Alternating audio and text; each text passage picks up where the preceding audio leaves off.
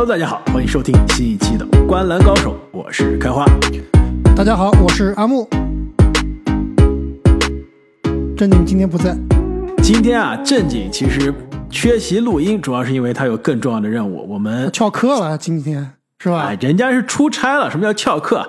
今天正经呢是在我们录音的时候啊，这个美国周一的晚上，现在正在布鲁克林巴克莱中心篮网的主场啊现场观战，而且呢，正经终于有机会看他最喜欢的年轻的球员们了，是吧？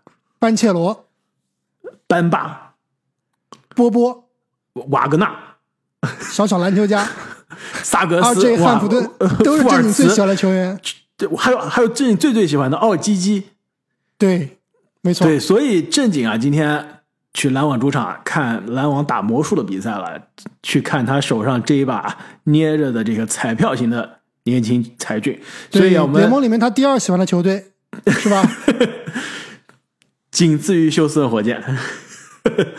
所以今天正经呢没有办法来参加录音啊，但是他也没闲着，在现场啊，据说好像正经今天搞到了这个 VIP 包厢的票，是不是？阿莫没错，有点羡慕啊，我们俩这个在家录音是吧？正经有机会去当 VIP 了，待遇好像有些不一样啊。所以我们跟正经说啊，带着任务去的，必须在现场给我们的听众朋友们带来一些独家的现场的材料，让我们看一下这个巴克莱中心传说中的这个 VIP 包厢啊到底是什么样子，而且这个比赛现场的气氛到底是如何。所以哎，开花，你之前是去过费城七六人主场的这个包厢是吧？对，好像这个照片看起来并不是很豪华。有些失望，对，有非常失望，非常失望。所以我很好奇，我想看一下这个正经的这个巴克莱中心主场是怎么样。毕竟啊，巴克莱中心更新一些，而且也是在我们呢大纽约，对吧？纸醉金迷的地方。没错，老板可能也更有钱一些，应该不会像七六人老板那么抠门所以希望他这个条件好一些啊，也让我开开眼界。虽然他没带我们俩去，是吧？我们这下回要找他算账，但是内容必须让我们所有的听众朋友们都能这个看一看。所以大家想要看这个独家的动态啊，包括之前阿木现场看球、我现场看球的一些内容的话，千万不要忘记了在喜马拉雅平台上加入我们的西米团。而且呢，所有我们的节目啊，你都有提前一天听的权利。这我们三个人这一期节目稍微推迟了一天来录音，也是因为最近美国这边啊是这个在放假。上周四呢是美国这个传统的火鸡节，也叫做感恩节。没错。这阿莫，我估计你火鸡没有吃是吧？但是有没有吃肉月饼？你 也没吃，所以啊，这个本期节目呢，我们想了一下，有什么样的方式呢？最近听了这个 NBA 的一些媒体同行啊，美国这边的 NBA 的媒体同行做的一些播客节目，大家好像都在盘点这个新赛季啊，让大家感激、感动、感恩，就是感恩的事情。对感恩的事情，其实这个我觉得还是有一些很有意思，有些文化差异是吧？这边说的这个感谢、感恩，怎么翻译比较好啊？其实我觉得感谢感恩啊，还是有点太有点矫情。重了，对吧？太有点矫情了。对咱们啊还不如说啊，是对于今年的某些球员、某些事件啊，表示尊重，表示 respect，对吧？哎，我觉得你这样翻译比较接地气，或者是小小的有些惊喜，让你眼前一亮，对吧？这样让你觉得可歌可敬的事情。所以我们来聊一下，盘点一下今年的 NBA 啊，新赛季有哪一些让你 respect 的事情。这阿木，这好像是你的这个嘻哈名啊，你这不是给自己打广告吗叫？respect，当时和这个 Real 哥做节目的时候现场取的，啊，你原来现场取的。respect。我就说你这个名字一看就没有 real 哥那么真实。好了，我这边啊，我们俩之间没有讨论啊，所以你给我下了这个任务之后，我看了一下，我列了一个清单啊，差不多我列了五件事情啊，五个件事或者人或者球队，让我觉得非常值得尊敬啊。本赛季，我们要不轮流聊，你看怎么样？我看行，我相信啊，肯定有很多重叠的地方。这个，但是呢，我敢说今天应该是没有重叠的。啊，那我我这个 respect，我估计你想不到。你阿莫，我跟你警告你啊，我们这个不是疯狂的猜想了啊，你不要疯狂的在这个非疯狂猜想的节目中，是吧？夹带一些疯狂的内容。那我来先提第一点，怎么样？来吧，我觉得啊，第一点让我本赛季觉得最让我尊敬的人球员，老詹，你猜错了，老詹的一生之敌库里，杜兰特，对，凯文杜兰特。其实库里，我们之前几期节目聊的实在太多了。如果让我在这个让我全 NBA 本赛季最让我尊敬的球员呢，可能库里我是可以把排到前二的，跟杜兰特拼命做。但前段时间我们聊库里的这个节目聊了很多，太多了，而且今天正经也不在，没有办没有人啊帮我这个继续这个火力支持，所以我们今天啊聊一下我这榜单上让我觉得更加让我尊敬的本赛季球员凯文杜兰特。阿莫同不同意？你。没错，你这么一提，我还真的不吃惊啊！就确实，杜兰特本赛季种种的表现，确实让人非常尊敬。没错啊，这是几点让我尊敬啊？首先，杜兰特经历了可以说职业生涯最充满争议、最混乱的一个休赛期。过去这个夏天呢，其实他受到的这个争议啊。受到的压力啊，媒体的质疑啊，完全不低于他之前啊强行签约勇士的那个夏天，跟球队该逼宫的逼宫了，狠话也撂下来了。最后呢，还是算是浪子回头是岸，给了球队一个机会，重新回到了布鲁克林打这个赛季。但是谁没想到，球队的可以说这个风波更大。欧文呢，包括开赛初的这个西蒙斯的状态啊，球队的战绩啊，可以说是让杜兰特在去年呃，在过去这个夏天想要走的这个心，如果我是杜兰特，我是更累了，更想走了。但是开打之后，你听到一句杜兰特说我要转会交易我的这种请求吗？并没有。我们在节目中我是各种揣测啊，是把杜兰特交易到太阳啊，对吧？各种交易杜兰特的猜想，但是真正的这个。当时的主人公真的是非常有这个职业精神。开始赛季之后了，就埋着头打球，可以说一个人扛着这支球队。包括欧文事件之后啊，在欧文缺席的两个礼拜里面，杜兰特真的是把球队啊一个人扛在了肩上。而且那段时间里面，我是真的能看到杜兰特被大家之前最诟病的一个问题，就是这个没有 leadership，就这个。带队不太行，或者说在场上没有个领袖的样子。但在这两个礼拜，包括在欧文回来之后这段时间里面，我是能够感觉到杜兰特是真正的一个球队的老大，是真的能把球队不光是场上打球啊，包括场下更衣室啊，包括在场上，对吧？经常能看到他对队友的一些鼓励以及苛责啊，这个是我之前看不太到的。所以，确实杜兰特本赛季赢得了很多的尊重。没错，之前可以说杜兰特的球技是越来越成熟啊。这个赛季让我看到的是他在场外，在你说的这个领导力方向更加成熟了。之前我们觉得布鲁克林这几哥们儿啊，哈登啊、欧文啊，后来的这个西蒙斯啊，都是非常不靠谱，包括杜兰特也不靠谱。但是现在越来越看来，杜兰特有可能真的是全队最靠谱的球员了，也是 NBA 球星中现在。为数不多的非常可靠的，就如果你是球队老板，你把球队交给杜兰特，现在其实真的是非常放心。几年前你是不敢说这话的，是不是？没错，而且其实杜兰特，我们知道他也自己做了一个播客节目，他也是自己有自己的媒体公司啊。他开花肯定也是这个杜兰特播客的忠实听众，对吧？包括你听他的播客，包括你听他的赛后惊人新闻发布会的采访啊，你都会非常享受杜兰特去跟你聊篮球，对吧？就感觉他真是一个非常耿直、非常直接、一点没有这个明星架子的球员，而且他不跟你套话，对吧？是什么就是什么。杜兰特真的算上是彻彻底底的篮球痴汉，他对于比赛的解读啊，真的是非常的透彻。所以啊，本赛季杜兰特宝刀不老，三十四岁、三十五岁的赛季啊，依然是二十九点三分、六点六个篮板、五点四个助攻。更关键的是啊，这个盖帽太可怕了。职业生涯新高，场均一点八个盖帽，又仿佛回到了这个当年勇士的赛季，零点七个抢断，一点八个赛盖帽的这个水平的赛季。没错，今年杜兰特在篮下护框确实是有一手，但是也不得不归功于或者说受限于篮网比较差的内线，对吧？这克拉克斯顿很多情况下由于身材比较弱啊，他很难在场上。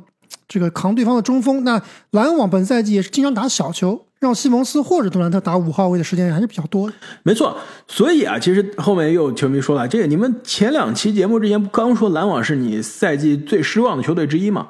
为什么现在又开始吹杜兰特？我觉得这是要分开来的，对吧？就是你对于球队很失望，但你对于球队里的人不一定是失望。对，同理，这个勇士和库里也是一样的，对吧？当然，勇士最近也是有所有所回暖。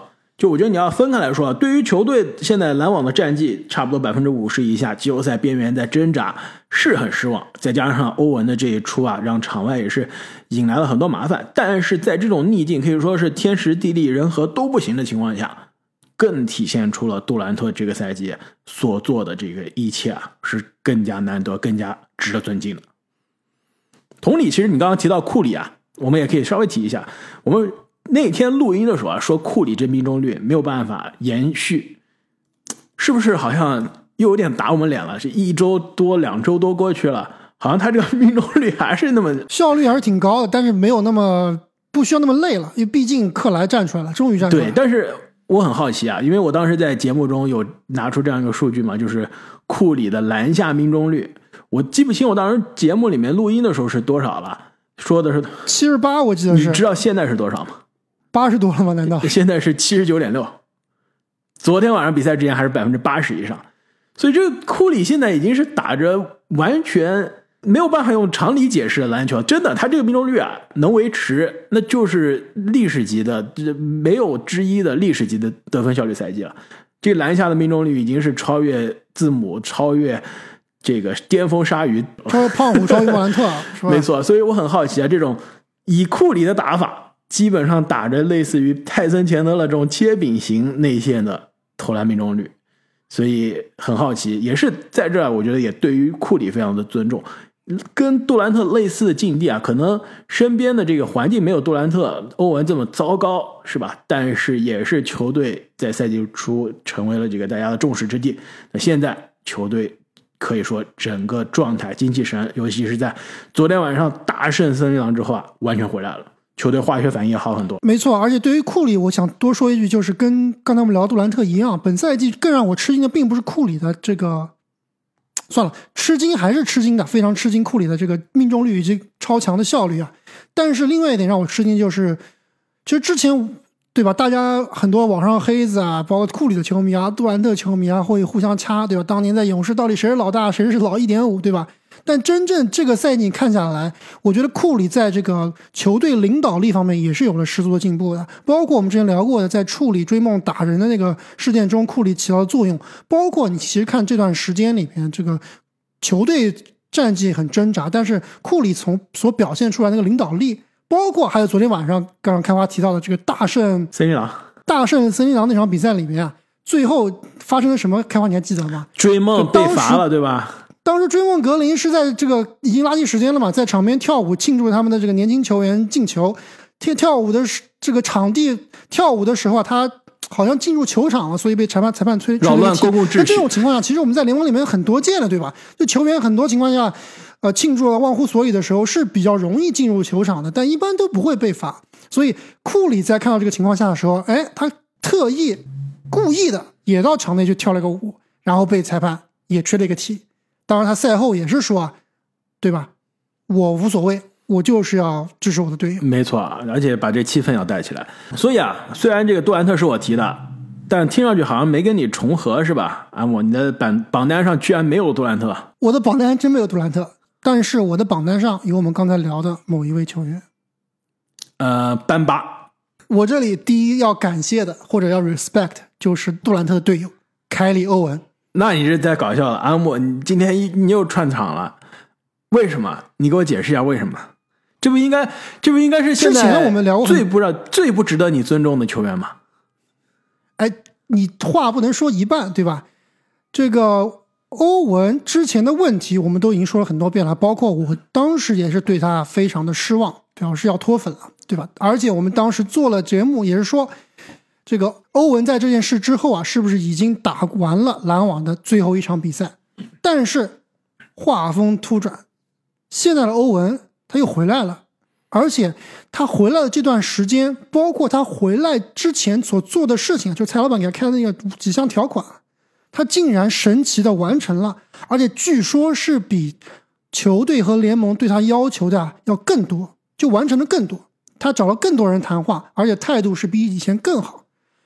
整个对于这个欧文态度的反转，我是完全没有想到的。而且篮网现在又可以去以一个比较健康的状态去打剩下来的比赛了，而不是我们之前所说的，对吧？欧文打不了球了，那杜兰特很有可能就要被交易，对吧？现在目前看来，虽然说在球场上整个球队的化学反应仍然没有到最好，但是最起码现在是一个比较稳定的一个状态，比较有凝聚的一个状态了。所以，对于欧文在这个事件的最后一段时间的处理啊，我是一定要给他点一个赞的。就这不是我们以往了解的欧文，或者我们熟知的那个倔强的欧文。最后他这段时间的处理，能把这个局势再挽挽回来啊，我觉得还是很值得我们尊敬的。呃，我觉得你如果联系上下文这么来说啊，就是欧文的这个知错就改、浪子回头的这个过程，的确是值得尊敬，这点我同意啊。但是呢，毕竟有错在先，这个很难，所以欧文很难放在我的榜单上。而且啊，我觉得我们现在也有有些这个反复横跳的，有些太明显了。欧文现在回来打球了，你就觉得哎，欧文又留篮网了？我觉得不不一定啊，球队还是。有可能是在寻求欧文的交易了，而且欧文你不回来打球，球队才叫没办法交易你。你回来了，跟大家展示一下，哎，我在场上还是当年那个欧文，交易价值高了，篮网我才能更好交易你，对不对？所以欧文有可能在篮网没说当时打了最后一场球啊，但是倒数第十场，还是说倒数第二十场交易截止日之后，还能不能在布鲁克林？这些我觉得还是充满疑问的，你说是不是？没错，那但是话说回来啊，因为在这个节目上，阿木天天说我是这个欧文黑啊，我就需要还是要澄清一下，就是欧文这个球员，如果你仔细看他的这个报道，包括他场外的一些言行举动啊，其实他并不是一个坏人，就他肯定不会说是打心底里那种仇视别人啊，这种要伤害其他人的这种人。你就比如说在疫情期间，我印象很深啊，当时这个 WNBA。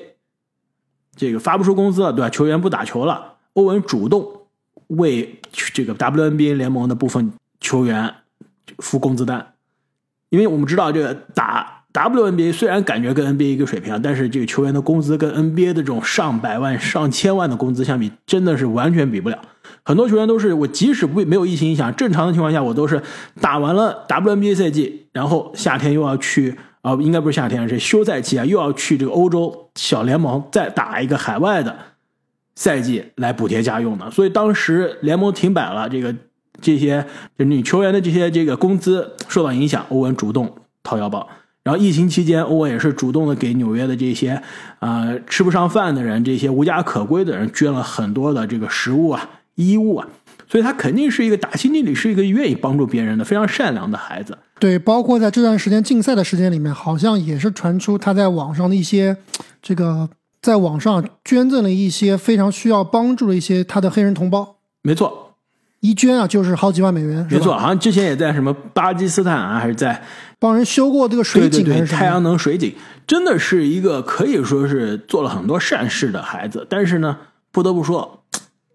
身边的人，我觉得很有可能是对他的影响有些太多了，而且可能交了一些朋友里面，这些朋友可能太执迷于这些阴谋论啊，这一些非常极端的思想，所以把他影响钻牛角尖了。所以说实话，欧文应该还是一个这个很善良的球员，但是呢，非常容易受影响。另外呢，就是非常容易被场外的事情啊影响他打球，这点是我之前一直诟病他的，所以。欧文的浪子回头，如果他真的是能知错就改，并且呢能把注意力专注在篮球上，少在场外啊惹些麻烦，那我在赛季末愿意是且把他放在整个赛季中，我觉得值得尊敬，值得我 respect 的球员。那阿木，我这边第三个球员，我觉得有可能更要跟你撞车了，那就是联盟的流量担当老詹，老詹的队友。而且是他们队最强球员第二名，威斯布鲁克。对威少确实是值得聊一聊的。你的榜单上居然没有威少？我的榜单上有威少，确实有威少。没错。如果说对于我们这个所谓的尊敬啊，还是感激啊，感谢啊这个定义啊，找一个最好的模板，我觉得威少已经足够了，是不是？没错，职业生涯打了一辈子的首发，从新秀赛季开始，基本上进了联盟十几场、二十场比赛之后，就是铁定的首发了。到了职业生涯的末期，现在在湖人被逼是打替补，而且是场场替补，包括你这个什么施罗德受伤、贝弗利受伤的时候，他都是打替补。但是接受了这个角色，对吧？一个新的角色，但是我觉得打的并不差，对比我们想象中要好得多。特别是在老詹缺席的这段时间里面，毫无疑问是打出了自己这个非常擅长的一个风格。没错，有威少这个提的这个第二阵容啊，其实效率真的是比我们赛季初看到的这个湖人的效率是高很多。而且非常可喜的就是，我们之前一直对他诟病的就是他打球不够聪明，喜欢这个感情用事，对吧？硬喜欢搞这种僵尸跳投。但是在这段时间，特别是从替补打起的这段时间里面啊。好像很少看到他再去僵尸跳投了，大部分情况下都是杀伤篮下。没错，如果你看威少职业生涯的这个，呃，投篮出手的分布，就湖人的第一个赛季，就上个赛季，他的百分之十一点四是十一六尺到三分线的这种超长两分，今年呢是百分之三点五，减少了非常多。然后十尺到十六尺的这个中长。两分呢？去年是百分之十点六的出手是这个距离的，今年呢是只有百分之三点五，所以这种效率极低的中长两分球不投了，篮下杀伤跟去年的这个啊频率差不多，三分球其实是投的比去年稍微多一点，但是命中率其实。怎么说呢？还不是联盟平均水平，但比去年还是有一些进步的。对，而且也是需要他去投的，完全不投也不行。你宁愿是吧？这种超长的僵尸跳投，你还不如去投你那三分呢。说实话，没错。而且确实，而且最关键还是他这个心态的改变啊，对吧？之前我们知道安东尼当时从主力到替补啊，是经历过一个非常挣扎的时期，而且包括这个威少，他之前也是拿过 MVP，拿过得分王。NBA 七十五大球星，对吧？身自己的这个能力地位是非常高的。那在这样一个环境下，还愿意去打替补，而且打替补之后，基本上就任劳任怨，完全听不到他有什么抱怨。这点还是非常值得我们尊敬的。但是，我觉得还是要加个但是啊，这并不是说威少就可以安心的在湖人打满一个赛季。我还是觉得湖人是还是不适合这个球队。对，湖人还是又让我猜啊，湖人现在的方案是什么？就是我打这个百分之五十的篮球，赢一场输一场，赢一场又输一场，争取维持百分之五十胜率。其实因为湖人现在虽然看上去，我们录音的时候啊是应该我没记错是七胜十一负吧？七胜对七胜七胜十一负，但是过去十场是五胜五负啊。就这其实就是现在湖人的这个思路。我在交易截止日之前，可能交易截止之前有些那有些那个远了，就比如说在。十二月中，我所有的今年夏天签约的这些球员可以交易之前，基本上维持百分之五十的胜率，然后基本上能在外卡赛的边缘试探。到了真正的交易截止日之前，就是十二月中到交易截止之前的这一段时间内，我开始交易，完成最后的补强。所以啊，其实现在威少在接受这个新的替补的。角色呢打的可以说是任劳任怨啊！我很好奇啊，就是如果真的威少是被交易走了，交易走之后啊，赛季接下来威少是什么样一个状态？你说会不会被买断？比如说交易去马刺啊，被马马刺买断，然后老将底薪加盟一支夺冠球队，最后夺冠了。湖人比如说外卡赛被淘汰，最终威少跟篮网夺冠，我觉得还是比较难吧。因为毕竟威少现在打的不错，对吧？湖人，你说硬是因为他打的不错把他交易走，而且还去交易一个不想要他的球队，我觉得还是有点奇怪的。肯定肯定威少交易去的球队是不需要威少的球队，就是我交易你，就无论说他现在替补打的多好也没用。我交易你来完全是为了你的到期合同，我是去赚贴上的那两个首轮的。所以比如说去马刺啊。是的，马刺我手上拿着约什理查德森，拿拿着这个麦克德莫特干啥呢？我还不如骗你湖人的那两个首轮，把威少拿过来。我肯定还是要培养我的年轻人，所以我买断威少，威少就可以随便跟其他的球队加盟了。一个底薪的老将底薪的威少，其实在争冠球队还是完全有用的。所以阿莫，我们这个疯狂猜想，要不要加一个威少杜兰特重新联手 NBA 总冠军？不可能的，他去哪儿也不会来篮网的。那阿莫，你下一个想感谢的球员或者球队是？倒不是说感谢吧，我下面要提的这个球员确实今年让我非常惊喜，而且也是非常的尊敬。这个之前我们聊过的，当时我们说这个对赛季球队预测啊，超强球队呃赛季球队预测选秀的时候聊过的，就毫无疑问的头把交易的球队，犹他爵士。但最近好像风头有点被凯尔特人给盖下去了，对吧？就是米尔沃基雄鹿队。那雄鹿队，我要想感谢或者 respect，并不是他们的当家球星亚尼斯，而是而是你他们最喜欢的杰文卡特。对杰文卡特确实挺惊喜的，但是我不得不要夸一句，今年大落，非常非常奇怪，这真的是没有人想得到的一个一个这个结果啊，就是布鲁克洛佩兹的爆发。等一下，为什么叫太夸张为什么叫没有人想到过？因为布鲁克洛佩兹其前几年基本上都是每年在一个下滑的趋势，而且他的健康状态是一年不如一年，对吧？打的比赛像上个赛季一共只打了十三场，那是因为受伤啊。你再看看啊之前一个赛季呢，之前一个赛季，之前几个赛季虽然打的对吧，时呃打的场次比较多，但是上场时间，特别是在季后赛里面，你很少能看到大洛有很好的发挥。所以我觉得他之前，而且他毕竟今年已经三十四岁了，对吧？对于一个中锋来说，三十四岁已经是非常大的年龄了。所以布鲁克洛佩兹，我是万万万没有想到今年会有这么这么超强的发挥的。包括我们之前玩的这个范特西啊，对吧？这个大家都把大洛留到最后，基本上没人要的球员，非常便宜的一个价格就被我收走了。哦，但原来是被你。收走了。对啊，那被我收走了。，那你这个感谢是真的要感谢一下。我真的是感谢到爆炸。我今年范特西之所以能够，对吧，苟延走在比较靠前一个，对吧，苟延残喘，在我的哈登和欧文都长期缺阵的情况下，依然能够在联盟里面现在排名第三啊。我最应该感谢的就是布鲁克洛佩兹，他的效率，我不说这个别的这个 NBA 里面的效率啊，在我范特西里面的这个这个高阶效率，联盟里面应该是排前十或者前十五左右的，非常非常的夸张。场均十五点八分，五点八个篮板，投篮命中率百分之五十一，三分球命中率百分之四十一，场均命中二点四个三分球，而且有非常恐怖的这个职业生涯最多的场均二点九个盖帽，也是现在联盟最，真的太让人尊敬了。对，也是联盟现在最多。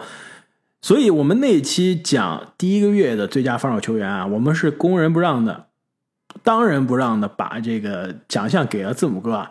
我看其实还是有很多球迷非常懂球的球迷啊，在留言区说为什么不是大洛？现在仔细想想啊，真的啊，字母哥和大洛啊伯仲之间。如果现在再加上两个星期过后，你让我挑啊，我还真有可能挑大洛。你说是不是？而且大洛一场比赛都没缺席十九场比赛全部这个首发，场均上场时间也是过去六年最多啊，场均上场三十点九分钟啊。没错，而且各项这个高阶数据统计呢，也是职业生涯的新高。这个，而且说到这个，刚刚刚阿木你提到的这个我们玩的范特西啊，其实已经有太多次有球迷在这个留言中问我们到底玩的是什么呀？其实我们玩的是这个雅虎上的这个一个游戏啊。其实这个游戏在美国可以说有很长很长的历史了，是吧？最家喻户晓。对，去最初应该是这橄榄球玩的比较多。就简单的说一下，就是在赛季开始之前，我们每比如说十几个这个所谓的球队经理，大家把 NBA 所有的球员打散了选，然后把这个球员选到你的这个队伍上，然后每周你的队伍上你的球员在真实的 NBA 的比赛中积累的数据，跟你对位的另外一个队，就比如说这周是我跟阿木两个球队对比，那我的这边的篮板跟他的篮板比，我这得分跟他的得分比啊，盖帽跟他盖帽比，就九项技术统计相比，谁赢了就这个赢了这个对位，然后在常规赛的末期呢，还有最后三周的这个季后赛，就是大致是这样一个玩法。所以阿木，你刚刚提到啊，大洛应该是在这个九项技术统计这个排名是前二十是吧？前十五。前十五。对，这就是说明他这九项技术统计啊，就是得分、篮板、助攻、盖帽、抢断、投篮命中率、罚球命中率，然后以及三分球命中数以及他的这个失误，都是非常均衡的，没有短板。这个我们刚刚各讲了两个让我们觉得尊敬啊、感谢的球员和事情啊，应该我这再加一个第五个是人还是事？呃，可以说是算上是吧？我觉得是一类。其实我这边原来是单独写的，后来发现这这几个啊都非常的类似，我把它归为一类，就是今年 NBA 啊下半区的争夺。异常激烈，就本来我觉得啊，今年 NBA 很有可能大家都是为着文班亚马去战绩管理，有可能非常的丑陋。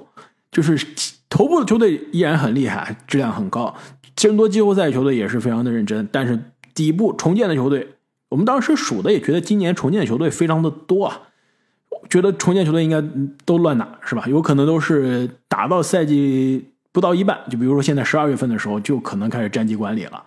开始摆烂了，但是今年一看，完全不是这样。哎，不，也不是完全不是，有一支球队，也是唯一一支球队，我感觉在摆烂了。对，也是我在赛季初，我当时说预测有可能是战绩联盟最差的球队了你说，等一下，你说的是哪一支？我我说的是山东尼亚马刺。没错，只有马刺现在是在认认真真的摆烂。OK，我以为你说的是现在战绩正儿八经最差的。呃，这个火火箭，包括其实啊，火箭真的不是。其实我看了那么我我看很多火箭比赛的，因为这个小波特对吧？对我还是很喜欢看火箭比赛的。当然，火箭这个之所以输那么多球啊，还是因为太菜了。没错，我也想说，虽然每场比赛其实打得很努力，都想很想赢的。虽然战绩上看上去可能是火箭更差，但是说实话，火箭而且刚刚两连胜啊，周末两场球都赢了。真的，火箭是想赢球的，而且年轻人是有这个动力去赢球啊。马刺真的不一样，而且马刺真的是太厉害了。就是我今天打谁，我对位的这个球员就可以不上场，是吧？我打浓眉，我布尔迪尔就可以不上场；我打卡哇伊、乔治，我这个维塞尔就可以不上场，非常厉害。然后我打莫兰特，我就这个特雷琼斯就不上，是吧？就类似于这样。对，所以马刺的这比赛，如果你是马刺球迷，今年想看马刺比赛真的很难，每天你都不知道。球队这几个年前到底上谁还是不上谁？今天这个人确认，明天那个人确认，莫名其妙的理由。所以除了马刺这一个奇葩之外啊，其他球队真的可以说，我们认为要摆烂的球队，有可能的烂队啊，今年打的都是可以说异常的卖力。之前已经夸了够了很多的犹他爵士啊，虽然现在有一些动力不足了，过去十场比赛应该是输了七场比赛，而且是一波四连败啊。但现在依然是十二胜十负，战绩还是在勇士的前面。现在是西部的第八。那除了这，而且看比赛打的依然是很卖力的，是真的想赢球的。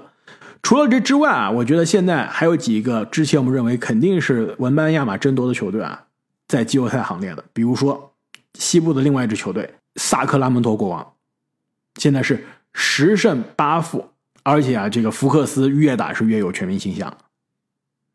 对，其实我们都可以单独把国王拿出来做这个感谢、感恩的，或者说这个值得尊敬的球队啊，都不用跟其他这些什么步行者呀、这些爵士啊，因为今年的国王其实，在赛季初我们就已经做过一些判断了，就是他是介于摆烂和冲击季后赛球队之间的，那他。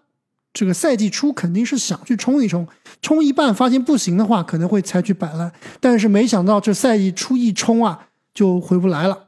现在啊是非常有希望进入季后赛的。就你看他的比赛，其实这个球队怎么说呢？其实还是有一定的。就我不知道开花你怎么你怎么看这支球队啊？确实是比去年更强，但是是不是真的有进季后赛或者铁定不用打外卡赛的这个水平？但是在我看来，他这个外卡赛是锁定了，就是前前十是锁定了，毫无疑问，是不是前六不是？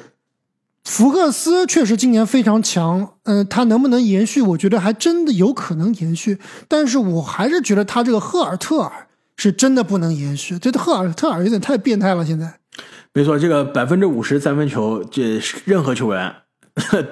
大多数而且他的三分球都不是普通三分球，都是那种漂移、超远、各种夸张的三分球。没错，但是啊，不得不说，这支球队其实，在赛季开始之前啊，我们做节目的时候，当时我就说了，我觉得这国王是有可能进不了季后赛，但他自己绝对不会觉得我进不了季后赛。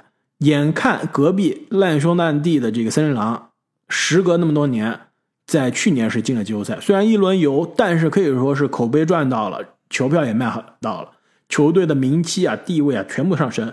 然后国王看一看，大神球星也买来了是吧？换来了对是吧？这个对，但是这是不是成功就另说了，是吧？国王就看看身边，现在全联盟最让人觉得丢人的、最可怜的球队就是我们自己了。整个美国职业体育联盟、顶级联盟，所有体育项目转一圈，发现了连续没进季后赛的时间最长的，也就是我自己了。我今年要再不进季后赛，我是对不起父老乡亲的，我必须拼命。有没有这个实力另说，但是我肯定要拼命。那现在看来呢，是真的实力并不差。现在啊，国王在我们打了差不多十八场比赛之后，进攻的效率是联盟的第三名，排在前面的是两支之前总国总决赛的球队，而且是总亚军的球队，这个波士顿凯尔特人以及菲尼克斯太阳。然后进攻的速率现在是联盟的第五，应该是第一吧？之前是第一，啊没有最近降了第五。但是呢，球队的投篮命中率啊，是真的是非常的可怕。你猜一下，这个球队投篮命中率第几？